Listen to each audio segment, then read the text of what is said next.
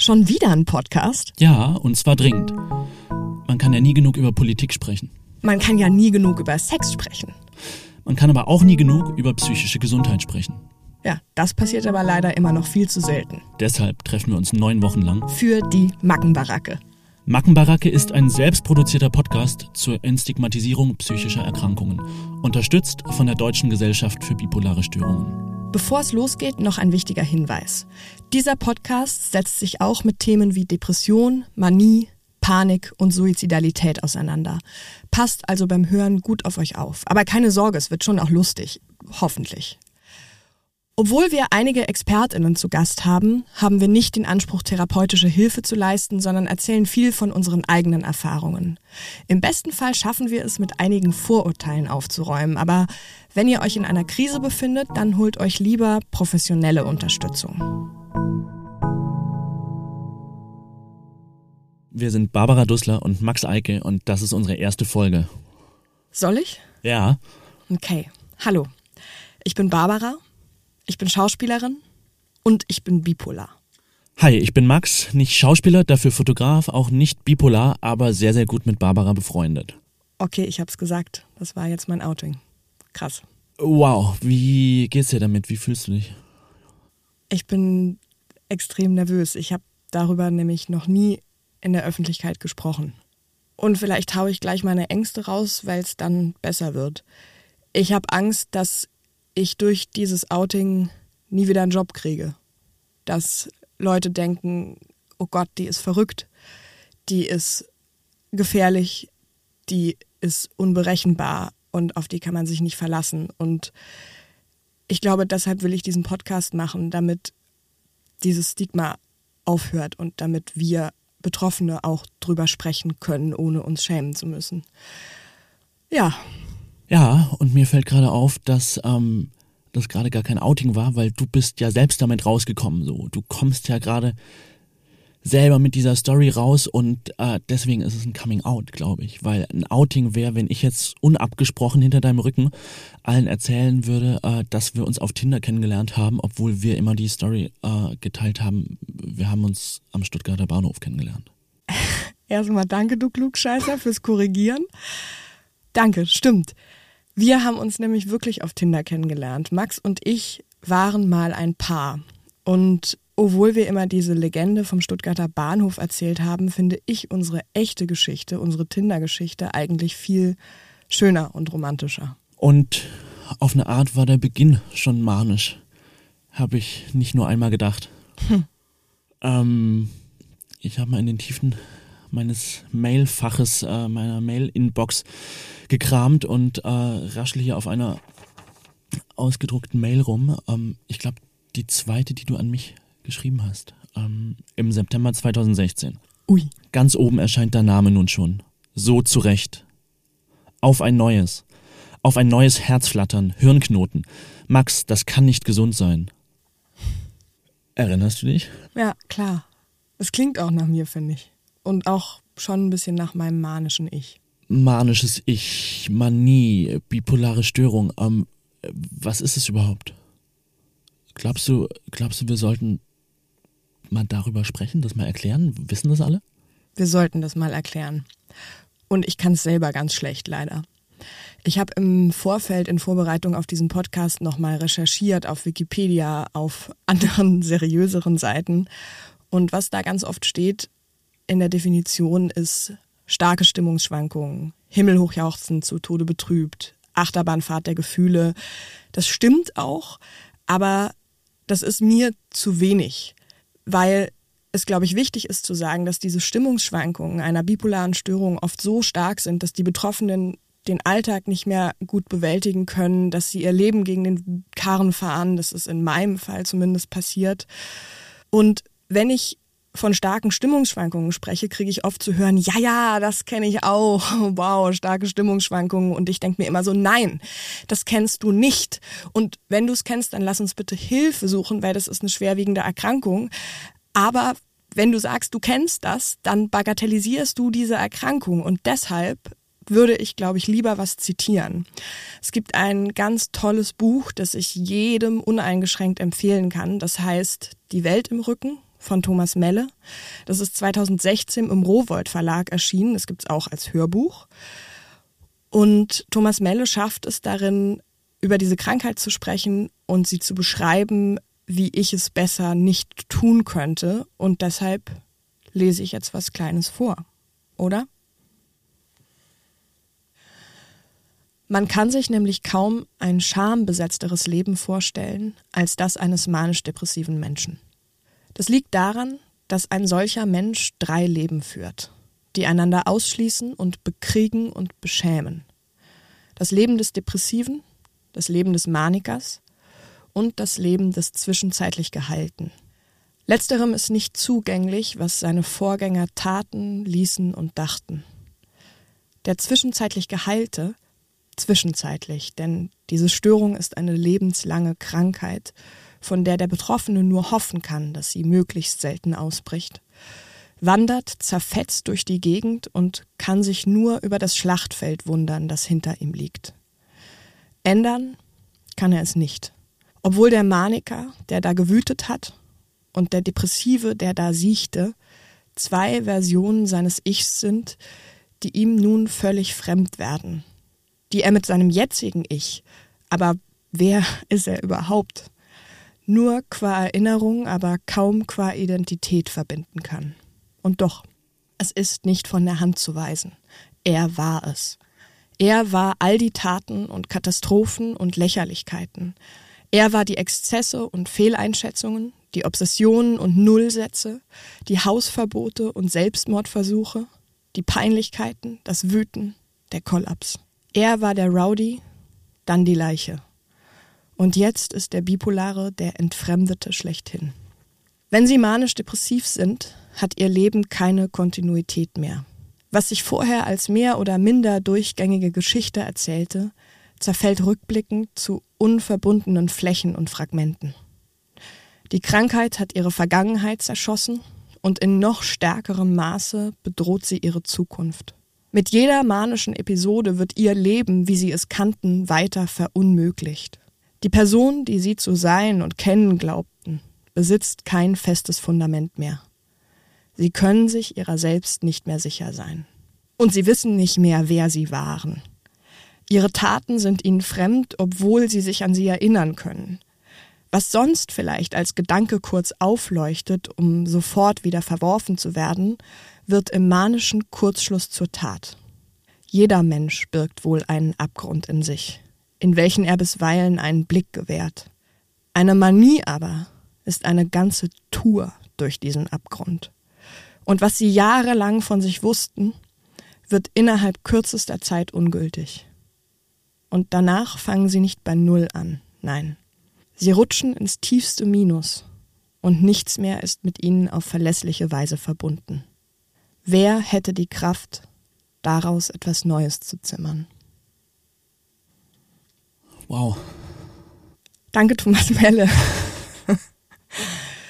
Vielleicht äh, wisst ihr da draußen jetzt so ein bisschen oder habt ein Gefühl dafür, wie sich das anfühlen kann. Weil das mit der Identität, das ist so eine Sache. Ich habe immer noch das Gefühl, ich bastel da dran, weil ich nicht mehr so genau weiß, wie diese sechs Krankheitsjahre waren. Aber ich finde es jetzt irgendwie gerade viel zu düster. Deshalb ähm, lass uns doch noch mal zu unserem Anfang als Paar sprechen, als wir noch zusammen waren. Zurückspringen. Ich erinnere mich noch ziemlich gut dran, wie ich auf einmal auf Tinder äh, dein Profil, dein Bild gesehen habe so und dachte, krass, krass, krass, ich kenne dich. Irgendwoher kenne ich diese Barbara. Und hat ein bisschen gebraucht. Ähm, bis mir eingefallen ist, dass ich dich drei Jahre davor schon mal auf der Bühne gesehen hatte. Ähm, es war, glaube ich, dein Abschlussstück von der Schauspielschule. Und also es war irgendwie ein für mich gefühlt krass schicksalhafter Moment. Naja, dann hatten wir uns gematcht und ich war gerade aus London für ein paar Tage in Deutschland und wir haben gefühlt nonstop geschrieben. Wir haben irgendwie, weiß ich nicht, zwei, drei Tage am Stück durchgeschrieben. Ich war dann inzwischen wieder nach London zurückgeflogen und es war so ein Flow und wir haben, glaube ich, beide gesagt, hey, wir müssen uns sehen, so, sonst äh, wir können das nicht mehr lange rauszögern, sonst ist die Fallhöhe potenziell viel zu hoch. Ja. Und ähm, ich habe dann, glaube ich, wirklich innerhalb von einem Tag habe ich drei Flüge aus London nach Frankfurt gebucht, so, weil ich immer jeweils noch einen Tag eher dich sehen wollte, bis es dann derselbe Abend wurde, äh, an dem ich dann vor deiner Wohnungstür stand, so und oder vor deinem Küchenfenster genauer gesagt. Ich war richtig baff. Ich wusste ja davon nichts und ich hatte, glaube ich, auch schon gepennt oder so und du standest da plötzlich. Ja, es war spät nachts, weil Frankfurt Hahn und dann braucht man ewig irgendwie, um da wegzukommen und jedenfalls erinnere ich mich, wie ich über diesen Innenhof auf dein Küchenfenster zulief, du das Küchenfenster aufmachtest und unsere erste Berührung irgendwie ein sehr schöner, sehr langer Kuss wurde, so. Ja, und danach waren wir eigentlich, da haben wir es eingetütet, da waren wir dann oh. zusammen.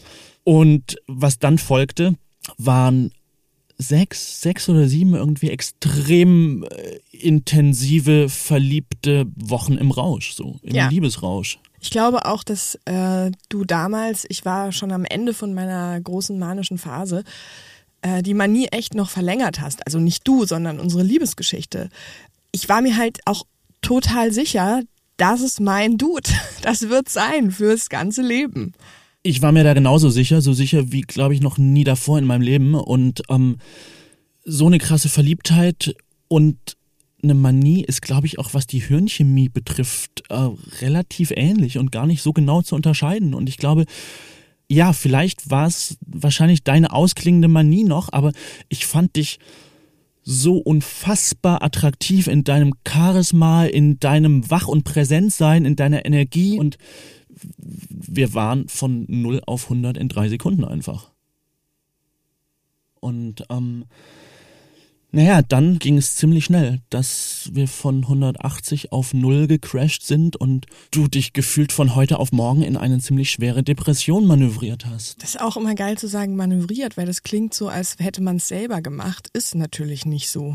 Ja, was ist ein weiß, besseres Wort? So was ist, was, was mit was? Ich würde sagen, dass ich abgestürzt bin. Ja, also gegen die Wand gerast so. Mhm. Irgendwie so hat sich das angefühlt, mhm. schon. Und für mich, out of the blue, ich hatte keine Zeit, mich vorzubereiten. Es tut mir leid. Na, du auch nicht. Nee, ich auch nicht, natürlich nicht. Wann war denn aber eigentlich deine erste Depression und wann deine erste Manie? Kannst du das noch irgendwie erinnern? Muss ich ein bisschen ausholen, glaube ich. Meine erste Depression war mm, mit 24, ausgelöst durch eine Trennung. Und meine erste Manie soll ich jetzt irgendwie den zweiten Downer droppen oder? Du, ich glaube, ähm, die Badehose ist schon halb ausgezogen. Jetzt ähm, ziehen wir sie ganz aus, oder? Okay. Meine erste Manie war, glaube ich, als ich zwölf Jahre alt war, rückblickend betrachtet, und Lymphdrüsenkrebs hatte.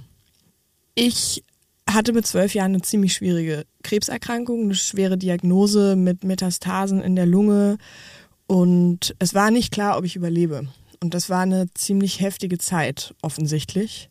Und natürlich gab es das ganze Programm von Chemotherapie, Bestrahlung und mit zwölf kriegt man ja schon einiges mit, ne?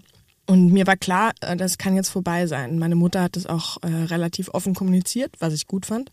Also war dir, du, äh, dir war klar, dass durchaus die Möglichkeit besteht, dass du nicht mehr lange lebst. Ja, das war mir klar.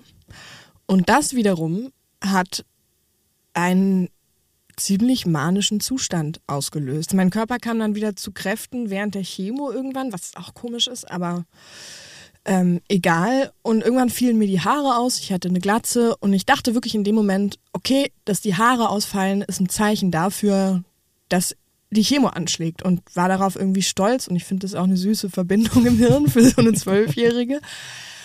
Und plötzlich kippte das. Also plötzlich äh, hatte ich mit meiner Mutter die beste Zeit meiner Kindheit. Und das ist wirklich krank, das zu behaupten, äh, wenn man eigentlich Krebs hat, dass man das als die schönste Zeit in der Kindheit bezeichnet. Warum schön? Wie sah die aus? Was habt ihr gemacht? Wir waren einfach frech und drüber und im Rausch im Positiven. Wir haben alles gemacht, was wir wollten. Wir haben nicht aufs Geld geguckt. Wir sind in Urlaub gefahren. Wir haben uns jedes Musical in Deutschland angeguckt, gefühlt. Ich liebe Musicals, kleines Zeitinfo. Wir haben uns nicht an den Essensplan gehalten, weil wir dachten, scheiß drauf, wir essen alles, scheiß auf Bakterien.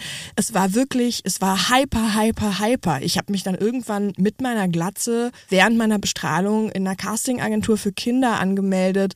Dann äh, war ich irgendwann als mit so einer Krebsstory auf dem Cover vom Stern, wo ich auch so dachte, ich erinnere mich nicht, wie das zustande kam, aber irgendwie habe ich das eingefädelt mit damals dann 13 Jahren. Und ich denke mir heute so, lol, also was ist da passiert? Und im Nachhinein, das ist die Manie oder die Hypomanie, für die ich wirklich sehr dankbar bin, weil ich glaube, das hat mir den Arsch gerettet. Jetzt vielleicht ein zeitlicher Sprung, aber was machst du, wenn du manisch bist? Ich bin sehr anders als jetzt. ich ähm, bin ein ziemliches Arschloch. Ich mache Sachen, die ich im stabilen Zustand nicht tun würde. Ich, ich glaube, man kann sich das vorstellen wie permanent auf Koks. Ich habe mal ein halbes Jahr gar nicht geschlafen. So. Und ein halbes Jahr und nicht nur eine Nacht sozusagen. Genau. Ne? Und es war aber geil. Also ich war dann nicht gerädert, weil ich Schlafstörungen hatte, sondern ich war ding, angeknipst, kein Problem, kann ich alles leisten, kann ich alles machen. Ähm, ich gebe wahnsinnig viel Geld aus, habe mich teilweise hoch verschuldet. Ich äh, höre nicht mehr zu. Ich ähm, werde ganz schlimm arrogant. Ich habe so einen Gottkomplex. Also ich denke dann wirklich, ich bin der geilste Mensch der Welt. Also wahnsinnig selbstbezogen und ja. irgendwie egomanisch und hörst nicht mehr zu und und redest nur noch von dir und, und bist und willst die Mitte des Raumes sein, oder? Will die Mitte des Raumes sein und ich nehme mir das auch. Und bist sie dann auch. Genau, und denke einfach, ich bin die Königin der Welt, ich kann alles schaffen, ich bin alles und wer das nicht sieht, ist ein Depp. Und ähm, mache einfach ganz viel Mist. Also was ich auch erreicht habe durch diese Phasen, nur als so Beispiel zum Thema Gottkomplex. Ich habe mal allen Menschen erzählt, dass ich die neue Tatortkommissarin bin. Und das Ding ist, ich habe das geglaubt. Für mich war das die Wahrheit. Ich habe das überall erzählt und ich habe mir das eingebildet, das ist quasi fast ein psychotischer Zustand. Und davon ausgehend war das für mich klar, hey, ich bin jetzt Tatortkommissarin, ich gehe an die größten Theater dieser Welt und es ist ja gut, präventiv zu denken und dann schon mal in jeder erdenklichen Stadt Deutschlands eine Wohnung anzumieten. Ich hatte zu meiner Hochzeit wirklich drei Wohnungen parallel angemietet und ich weiß nicht mehr. Wie zur Hölle hast du das gemacht? Ich habe keine Ahnung. Ich hatte ja, also man verdient als Schauspielerin am Theater wirklich nicht viel Geld. Ich glaube, ich habe die Leute überzeugt. Ich meine, du bist Energie. da aufgelaufen mit deinem Gehaltscheck, was weiß ich, irgendwas unter 2000 Euro und warst so, hey, äh, ich brauche jetzt eine Wohnung in München, Hamburg, Berlin. Ja, exakt. Und ähm, es war, also der Modus ist nicht, ich brauche eine Wohnung, sondern der Modus ist, so Freunde, ich habe ein Recht auf diese Wohnung und ich bin die einzig richtige für eure Wohnung. Und ich habe, glaube ich, so eine Überzeugungskraft gehabt, dass es irgendwie geklappt hat. Keine Ahnung. Das Problem ist, ich erinnere mich an ganz viele Teile aus den manischen Phasen überhaupt nicht mehr, weil das Gehirn da gnädig ist oder weil ich zu besoffen war oder weil keine Ahnung, es fühlt sich manchmal dann an wie so eine Demenz oder so stelle ich mir das zumindest vor, wenn einem langsam alles entgleitet. Was mache ich noch? Meine Libido explodiert komplett. Ich habe in diesen manischen Phasen wahllos mit unendlich vielen Männern geschlafen, was ich heute so nie wieder tun würde. Unvernünftig bis zum geht nicht mehr, nie verhütet.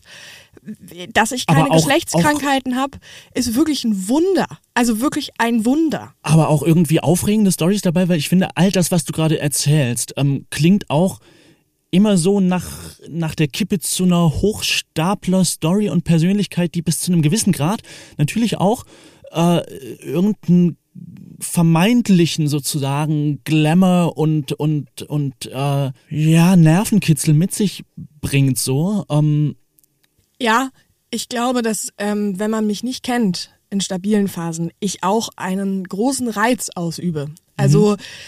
ich habe auch das Gefühl, ich bin die sexiere Version meiner selbst, weil natürlich das Selbstbewusstsein so riesig ist, dass das auch anziehend ist und es ist Und charming wahrscheinlich auch und es ist faszinierend. flirty ohne Ende wirst und Ja, am und Ende wahrscheinlich irgendwo sitzt und äh, Mir Leute wem in aufgabel. die Augen schaust und dann fünf Minuten später Geht's los, so Geht's wie los. damals mit einem Fremden in der Sauna. Noch nie gesehen, den Dude. Ganz ehrlich, keine Ahnung, wie ich das heute machen würde.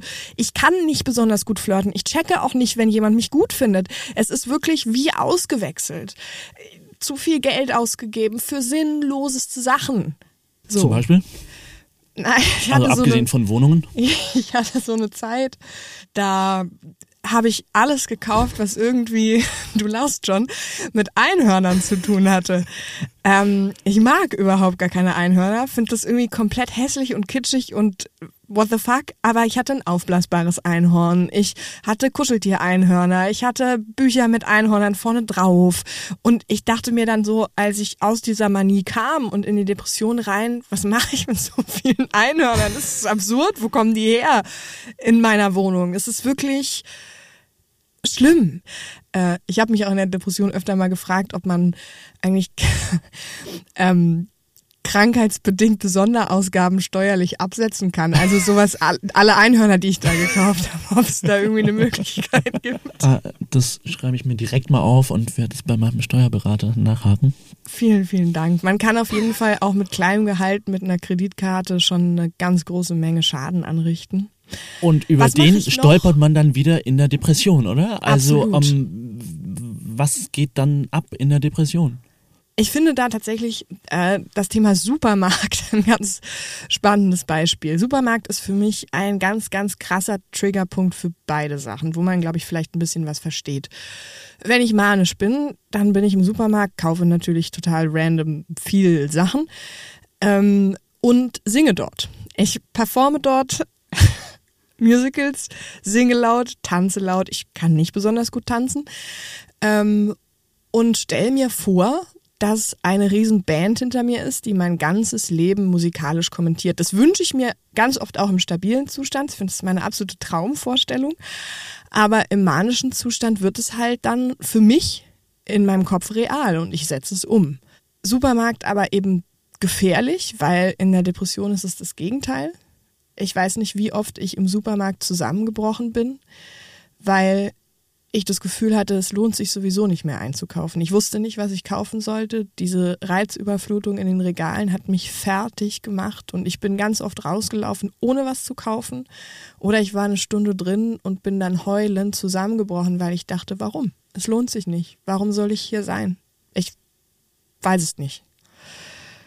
Ja, Und auch dann- in der Zeit, in der du depressiv warst, als wir zusammen waren, ähm, äh, hast du eigentlich von heute auf morgen aufgehört, mit einkaufen zu gehen so und Ja, nicht nur mit Einkaufen Wir haben das aufgehört. über, also ich habe das übernommen, eine sehr gute Freundin von dir. Ähm, ja, stimmt, du hast eigentlich aufgehört, alles zu machen, ähm, zu duschen, dich zu waschen, aufzustehen. Ähm, eigentlich liefen nur noch Serien den ganzen Tag. Ähm, aber erinnerst du dich noch, wann, wann es zum ersten Mal wirklich in der Depression gar nicht mehr ging und ob du davor immer noch irgendwie rausgekommen bist? Mhm. In meiner zweiten Depression ging es nicht mehr. In der ersten war das, würde ich sagen, eine mittelschwere. Da kategorisiert man ja auch. Da ging es mir schon sehr schlecht. Und ich habe aber damals eine Therapie angefangen und wusste nicht so richtig, habe aber es irgendwie geschafft, noch zur Arbeit zu gehen, noch auf der Bühne zu stehen und hatte aber auch zum ersten Mal Panikattacken. Wie sahen die aus? Das ist bei mir, die kommen eigentlich immer, wenn ich das Bett verlassen muss. Also kurz bevor der Tag beginnt. Deshalb beginne ich ihn nicht. Ja. ähm, weil ich Angst habe davor, weil ich Angst habe, im Tag selbst zu scheitern. Gehe dann aus dem Bett, dann kriege ich Herzrasen, dann wird mir schlecht, dann gehe ich aufs Klo und dann würge ich so lange, bis ich kotzen muss. Und das kann wirklich lang dauern, eine Stunde oder so. Und das ist ein ganz schlimmer Zustand. Und danach habe ich natürlich auch null Kraft mehr, irgendwie in den Tag zu starten. Aber musst du dann tatsächlich wirklich spucken oder nicht? Weil ich erinnere mich auch an diese Panikattacken in der Depression, die ich äh, miterlebt habe mit dir. Und äh, du bist dann immer morgens irgendwann aufgestanden, äh, ins Bad gerannt, hast dich da eingeschlossen, so hast mich auch nicht reingelassen, wolltest mich auf gar keinen Fall das irgendwie mit ansehen lassen so und äh, ich stand vor der Tür und war natürlich irgendwie äh, überfordert bis äh, super besorgt, wollte irgendwie helfen. Das war so ein Ohnmachtsgefühl so. Hast, also, ähm, ja, Scham. Totale Scham, deshalb habe ich dich da nicht reingelassen. Und als diese Panikattacken in der zweiten Depression wiederkamen, habe ich einfach aufgegeben. Also ich wusste, ich hatte meine Kraft schon in der ersten Depression verbraucht, jetzt kann ich mich auch auf den Rücken legen und nie wieder aufstehen. So war das Gefühl ich stehe ja dann auch nicht mehr auf. Ich habe es dann ganz klassisch, dass ich nicht aus dem Bett komme, hast du ja schon beschrieben. Ja, ähm, gab es was, was dir irgendwie geholfen hat, mit Scham und Schuldgefühlen umzugehen? Ist immer noch schwierig.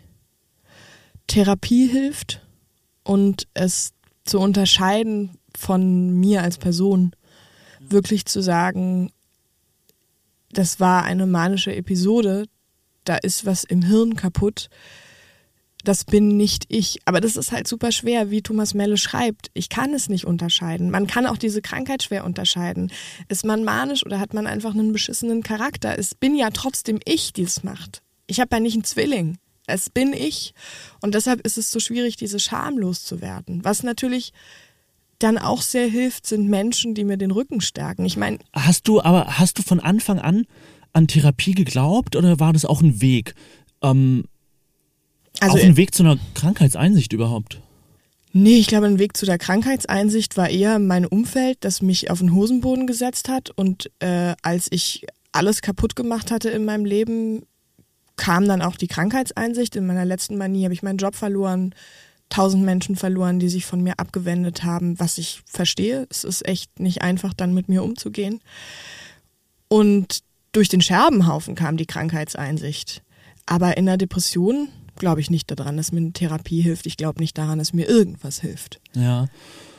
Ähm, mein ganz persönlicher Eindruck ist auch, dass deine unfassbare Rettung dein Umfeld ist, was wahnsinnig toll ist, was aber auch kein, finde ich an der Stelle wichtig zu sagen, was, was kein Lottogewinn in dem Sinne ist, was kein, was nicht zufällig vom Himmel gefallen ist, sondern wo du auch sehr viel für tust und getan hast. Und ich kenne wenig Menschen, die mehr in Freundschaften reinstecken und rein investieren als dich. Danke. Ich habe gerade meine Hände vors Gesicht geschlagen, weil ich erstens nicht so gut mit Komplimenten umgehen kann und zweitens, weil ich das sehr wohltuend finde, dass du das sagst, Max. Ähm, ja, Freundschaften sind für mich das Wichtigste und Rettendste im Leben gewesen und immer noch. Und ich glaube, ich habe da einfach Glück. Ich sage immer so, ich habe meine drei Musketiere.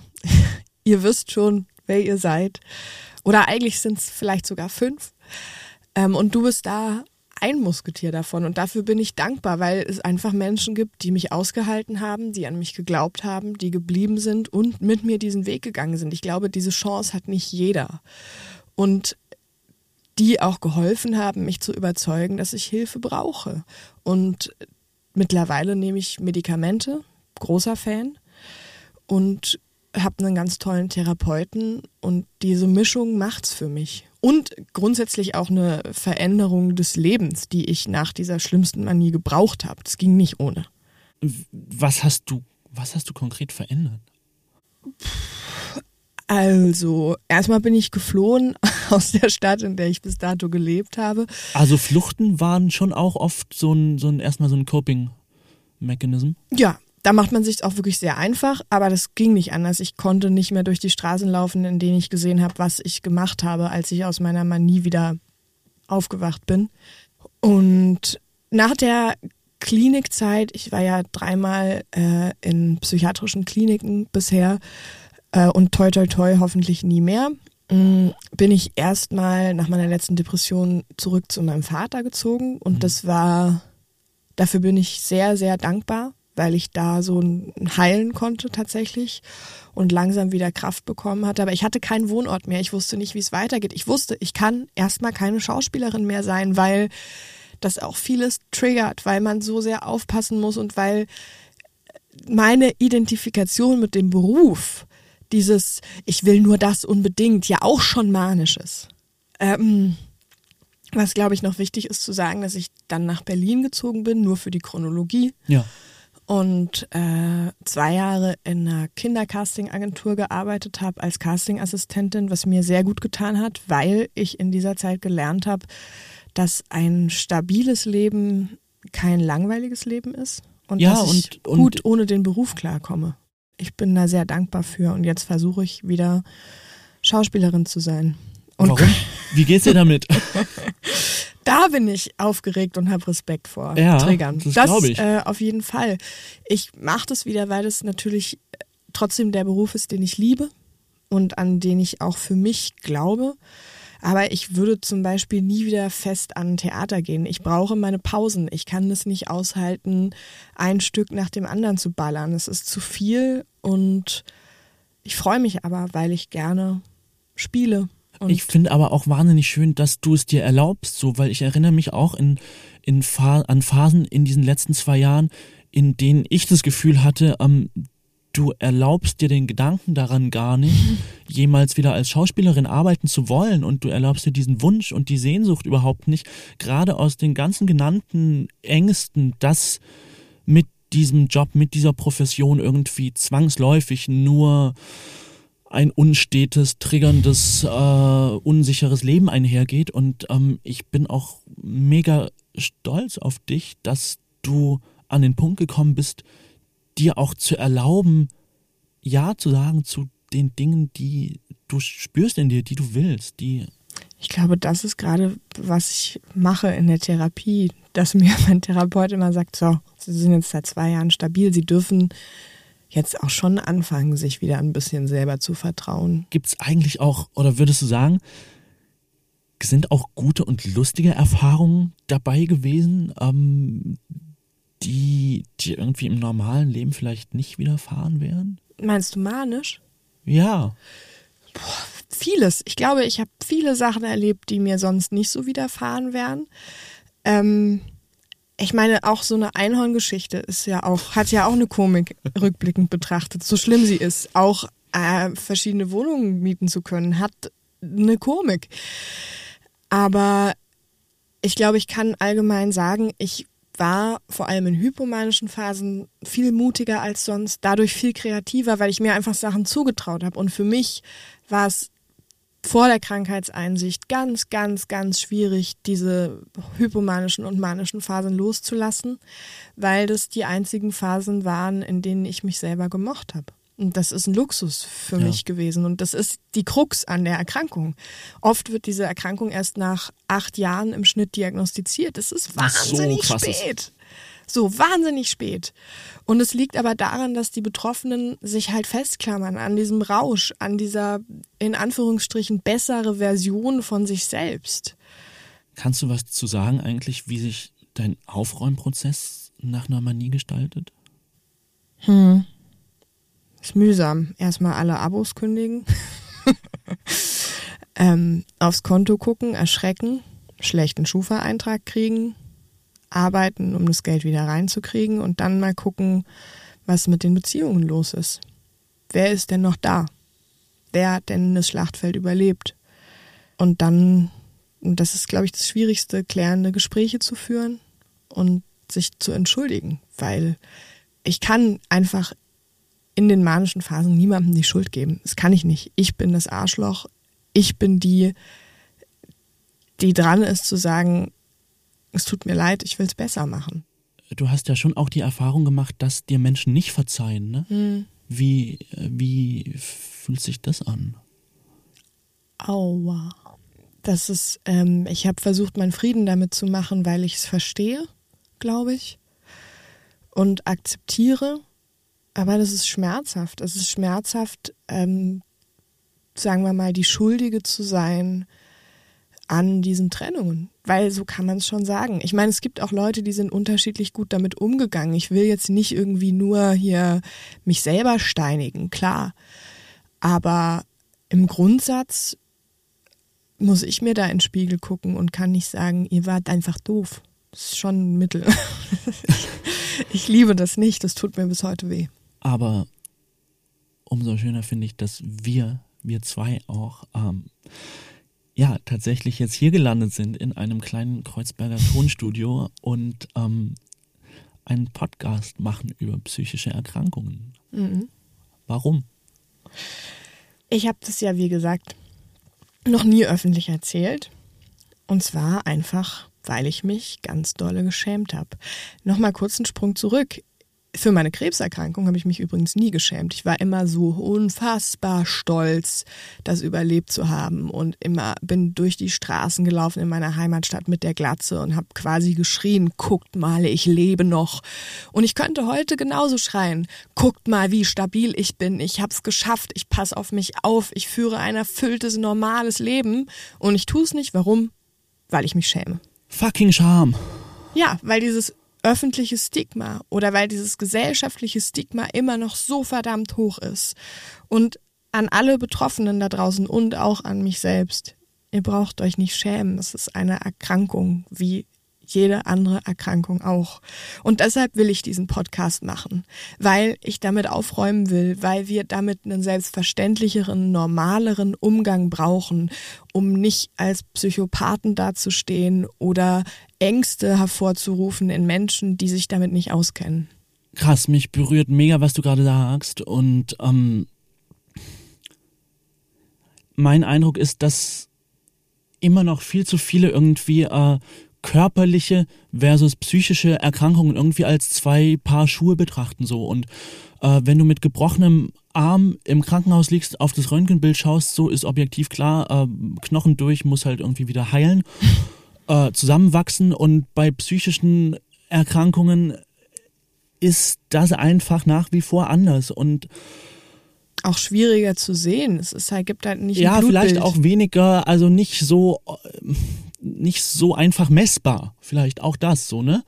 Ähm, ich finde und auch. nicht so trennscharf und klar zu erkennen, in Anführungszeichen. Aber was du gerade erzählt hast über dein Stolzgefühl irgendwie, nachdem die zwölfjährige, 13-jährige Barbara den Krebs besiegt hatte, so ich persönlich finde, dass du kein Millimeter weniger stolz äh, jetzt sein kannst mit dem Punkt, an dem du jetzt bist und du durch so viel durch bist mit dieser bipolaren Störung und all den Phasen und wirklich so viel Kraft und Stärke gezeigt hast, ähm, dass ich mir wünschen würde, dass du mit ähnlich stolz geschwellter Brust jetzt durch äh, die Stadt laufen kannst und auch, um ehrlich zu sein, schreien kannst, hey, schaut her, ich lebe noch, weil ich finde tatsächlich bei diesem Thema, ja, trifft auch genau das zu. Mhm.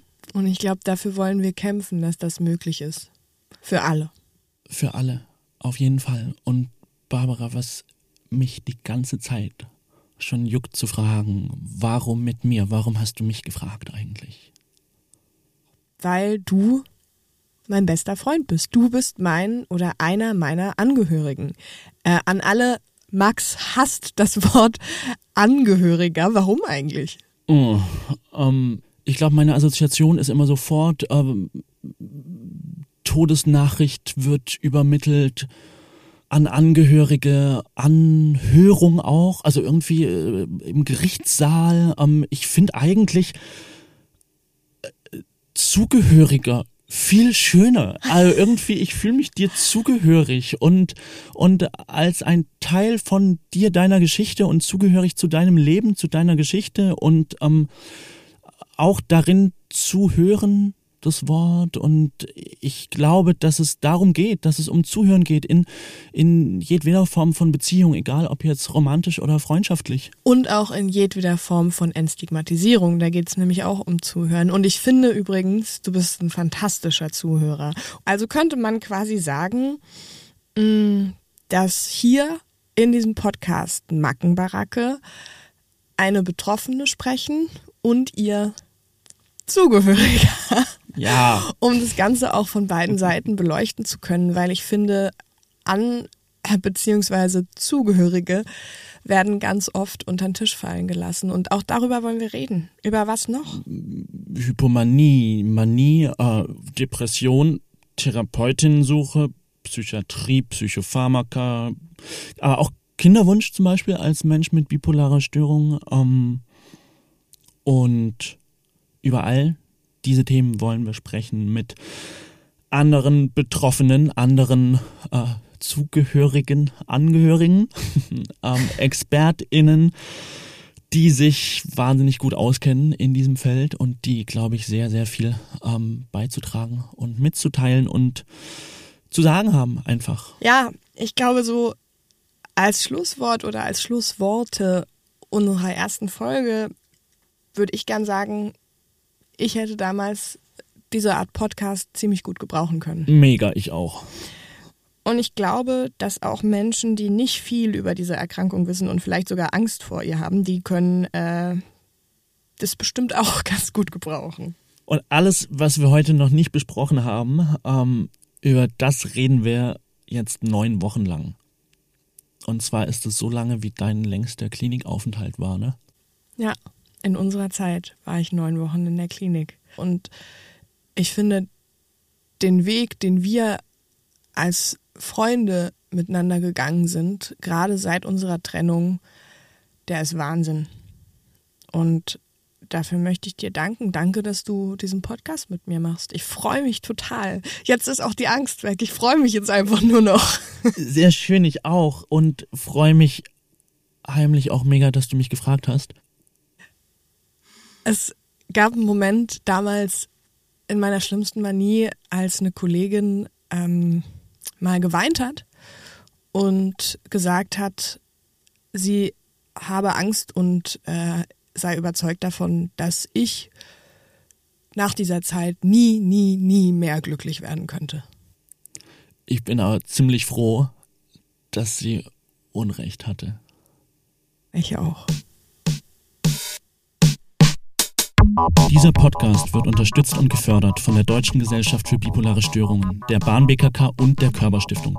Wenn ihr glaubt, selbst von einer psychischen Erkrankung betroffen zu sein oder in eurem Freundes- und Familienkreis jemanden kennt, findet ihr unter mackenbaracke.de eine Liste mit Anlaufstellen, an die ihr euch im Krisenfall wenden könnt. Wir hoffen sehr, dass euch diese Folge gefallen hat. Wenn ja, abonniert doch gerne unseren Podcast, folgt uns auf Instagram und empfehlt die Mackenbaracke weiter, um dem Stigma ordentlich in den Arsch zu treten. Wir freuen uns riesig, wenn ihr nächstes Mal wieder dabei seid.